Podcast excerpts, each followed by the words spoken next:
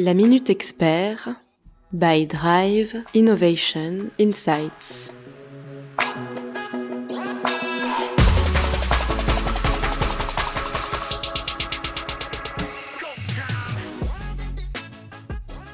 Bonjour à tous, ici Margot Grélier pour la Minute Expert, le podcast de Drive Innovation Insights qui donne la parole à vos pairs pour décrypter de façon concrète et sans langue de bois les actualités de votre profession. Je vous retrouve aujourd'hui pour le quatrième épisode de notre mini-série consacrée à l'innovation avec Patrice Obino, directeur innovation région d'Atos. Bonjour Patrice. Bonjour Marco. En quelques mots, qui êtes-vous et quel est votre parcours? Oui, donc je suis Patrice Obino, je suis directeur des labs et innovation euh, chez euh, Atos.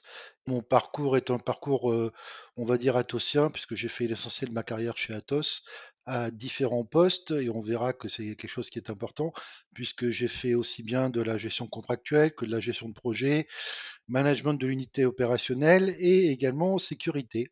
Et puis maintenant, depuis euh, quatre ans, je suis euh, justement responsable des, des InnoLab et euh, donc de l'innovation, de l'open innovation chez Atos en France. En une phrase pour vous, c'est quoi l'innovation et à quoi ça sert un directeur ou une directrice innovation? Alors, euh, c'est quoi l'innovation? Euh, L'innovation, déjà, moi, je la mettrais par rapport euh, à l'invention. Euh, C'est-à-dire que la personne qui a inventé la roue a inventé la roue, c'était très bien, mais le point important, c'était comment est-ce qu'on allait utiliser la roue. Et l'innovation, ça aurait été de penser à mettre cette roue autour d'une charrette pour éviter qu'elle glisse et qu'après elle roule. Donc voilà, c'est ça l'innovation. L'autre chose particulière de l'innovation, c'est que ça fait appel à ce qu'on appelle l'intelligence collective. Et euh, ben, à quoi ça sert un directeur innovation? Ben Justement, c'est euh, c'est un, mot que j'aime pas forcément, directeur, dans le sens où on est plus que directeur, on est plutôt coach, facilitateur, directeur 2.0, on dirait, de nos jours. Euh, et voilà un petit peu à quoi sert un directeur innovation. Et dans mon cas bien précis, j'ai tendance à dire que je suis un super vendeur, parce que l'innovation, il faut que je la vende à mon management, parce que l'innovation, ça marche pas à tous les coups, et donc euh, c'est pas quelque chose qu'ils apprécient. Euh, la deuxième chose, il faut que je la vende à des clients parce qu'on ne fait pas chez Atos de l'innovation euh, pour faire joli, mais on l'a fait pour une utilisation bien précise qui est servir nos clients. Et ensuite, il faut, en dernière partie, il faut que je la vende également aux collaborateurs pour qu'ils se rendent compte qu'ils sont tous des innovateurs et que l'innovation, c'est pas le précaré d'un groupe de happy few qui ne ferait que ça de leur journée. Et euh, pour rentrer dans le vif un petit peu de votre année 2020, quel a été votre plus gros challenge? Mon plus challenge cette année, ben en fait, c'est un petit peu ce que je disais auparavant. Euh, Atos, au niveau des labs, nous en avons neuf. Ces InnoLabs, on les a volontairement, on en a fait neuf en France de façon à les ancrer dans les territoires. Euh, donc il y a bien ce qu'on appelle une notion de proximité. Donc vous comprendrez que mon plus gros challenge, ben, ça a été en fait euh, le fait qu'on ne pouvait pas travailler forcément ensemble. Alors, on avait l'habitude de travailler déjà en partie, on va dire, en, remote, mais comme on est sur une innovation qui est collaborative avec des académies, avec des startups, avec des entreprises euh, et des équipes, ben, il fallait arriver à faire entrer tout le monde euh, dans le même, moule. Et euh, c'est pas forcément facile, facile. Donc ça a été, on va dire, le plus gros challenge, ça a été être capable de continuer l'innovation comme elle était, tout en la faisant d'une façon différente, mais pour les mêmes résultats. Et est-ce que vous pouvez nous donner justement un exemple concret d'actions ou d'outils euh, que vous avez mis en place pour pallier ces difficultés? Après, après, je dirais, on a été, euh, on a été relativement peu novateur là-dessus. C'est-à-dire qu'il y avait déjà, comme je disais, des outils qui existaient, euh, des outils d'innovation collaborative. Euh, je n'ai pas envie forcément de faire de la pub ici, mais on pourrait citer un produit comme Klaxoon, qui est un produit français. Donc, à l'heure où on parle beaucoup de, valoriser le Made in France, on va parler de Klaxoon, mais il y a d'autres outils qui existent et qui permettent de faire ce qu'on appelle l'innovation collaborative. Et c'est vrai que ces outils se sont révélés d'une redoutable efficacité. Et même si on a perdu, je dirais, en, en réactivité par rapport à des situations, euh, on a quand même eu, euh, d'une certaine façon, toujours des, euh, des, des sessions qui étaient valables et qui ont réussi à, à aboutir à des, à des, des jolies choses. Et pour 2021, c'est quoi votre priorité numéro un? Alors, la, première chose, c'est espérer qu'on va sortir du confinement et qu'on va pouvoir retrouver un, mode de travail, on va dire, plus classique.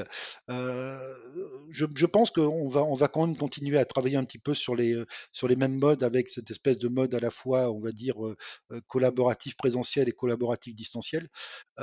Après, d'un point de vue purement innovation, moi, ce que je vois, c'est qu'actuellement, on est sur un espèce de palier, ce qui est assez logique. Et ce qu'on voit de plus en plus, c'est des innovations combinées. Alors, ce que j'appelle l'innovation combinée, c'est ben, on revient sur la partie d'intelligence collective. hein. Euh, donc, dans l'innovation, il y a également ce qu'on appelle la propriété intellectuelle. Chacun apporte des choses et ce qu'il faut arriver, c'est à travailler tous ensemble, euh, sachant que quand on fait de l'innovation collaborative, ben, on fait souvent de l'innovation avec des gens qui n'ont pas forcément, euh, on va dire, les mêmes objectifs que vous. Donc, il faut être capable d'arriver à, à- faire en sorte que tout le monde travaille ensemble. Et si maintenant on parle d'innovation combinée en termes de technologie, là, c'est le fait que typiquement, euh, mettre, euh, on va dire, je prends un exemple très simple, euh, faire une inspection remote en drone bah, tout le monde sait faire ça, c'est une innovation, mais tout le monde sait le faire. Par contre, si vous commencez à combiner ça ou à associer ça avec de la réalité augmentée, là, c'est un peu moins courant. Si vous imaginez que vous pilotez ça par un chatbot, voire même un voicebot, et qu'une partie des opérations sont automatisées au moyen de RPA, bah, là, vous arrivez sur quelque chose que personne ne fait. Et tout ça, ce sont juste une combinaison d'innovations. Et donc, ma priorité numéro un pour 2021, c'est aussi la priorité qu'on avait en 2020, c'est continuer à combiner ces innovations pour apporter toujours plus de valeur ajoutée auprès de nos clients et, euh, combiner, euh, comme on a pu le faire en 2020, des chatbots avec du RPA, avec de la réalité augmentée euh, et avec, avec plein de solutions comme ça ensemble, tout ça pour, pour encore mieux servir les clients. Je voudrais revenir aussi sur un point que vous avez abordé très rapidement sur le rôle du directeur innovation. C'est d'embarquer, vous disiez, le, management. Comment vous y prenez? C'est ce que j'expliquais. En fait, l'i- l'innovation a, deux, gros défauts. Euh, premier défaut, euh, une innovation, ça marche pas toujours. Donc ça, ça induit une notion de risque. Et les entreprises, euh, surtout les grands groupes, bah, la notion de risque, c'est pas forcément quelque chose qu'ils aiment, ce qui est tout à fait logique d'ailleurs. hein, C'est une, saine gestion. Et dans le même temps, en plus, ça donne pas forcément des résultats immédiats. Alors pour ça, on a inventé des techniques comme le MVP, euh, Minimum Viable Product, qui permet de réaliser plus rapidement.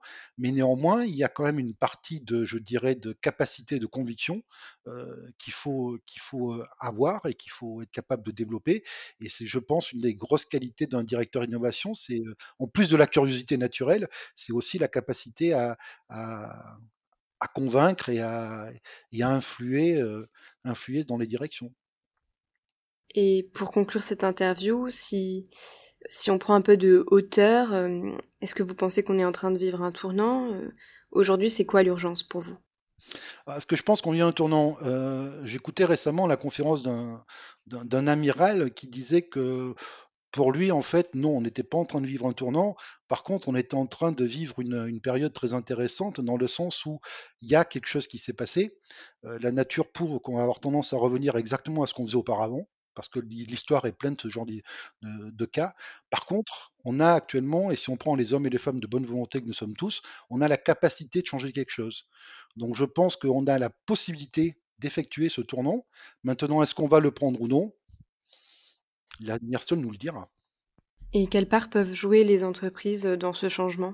Ah ben, les entreprises ont une grosse part à jouer parce qu'en fait, elles vont avoir les forces vives qui permettent euh, euh, de prendre ce tournant. Elles vont avoir justement les, forces vives et les, hommes et femmes de bonne volonté. Donc euh, maintenant, est-ce que le marché va vouloir le faire? Est-ce que le reste des, consommateurs va vouloir prendre ce tournant ou au contraire revenir à la situation précédente? Ça, c'est un autre débat. Et le directeur innovation a un vrai rôle à jouer dans ce changement. Ah c'est sûr que nous, de notre côté, on proposera plein de choses. On va, on va continuer à proposer plein de choses et à travailler pour, euh, pour euh, justement pouvoir rebondir par rapport à ça. C'est ce que je vous disais par rapport à la, à la, partie collaborative tout à l'heure en, disant que justement on allait avoir des, euh, un mode de travail qui risquait d'être différent. Euh, donc nous, on sera prêts puisqu'on connaît le mode de travail d'avant, on connaît le mode de travail qui a été mis en place pendant le confinement. Donc on sera capable de, de faire les, euh, de faire les deux.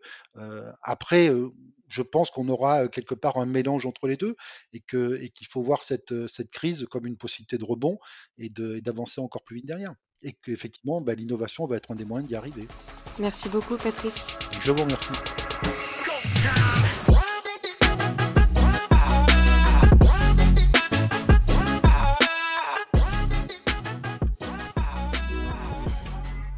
C'était la Minute Expert et le quatrième épisode de notre série de mini-interviews consacrée à l'innovation. Vous pouvez réécouter tous les épisodes de la série sur SoundCloud, Deezer, Spotify et Apple Podcasts ou bien sur le site du Club Innovation Marketing de Drive Innovation Insights, que je vous invite à aller découvrir.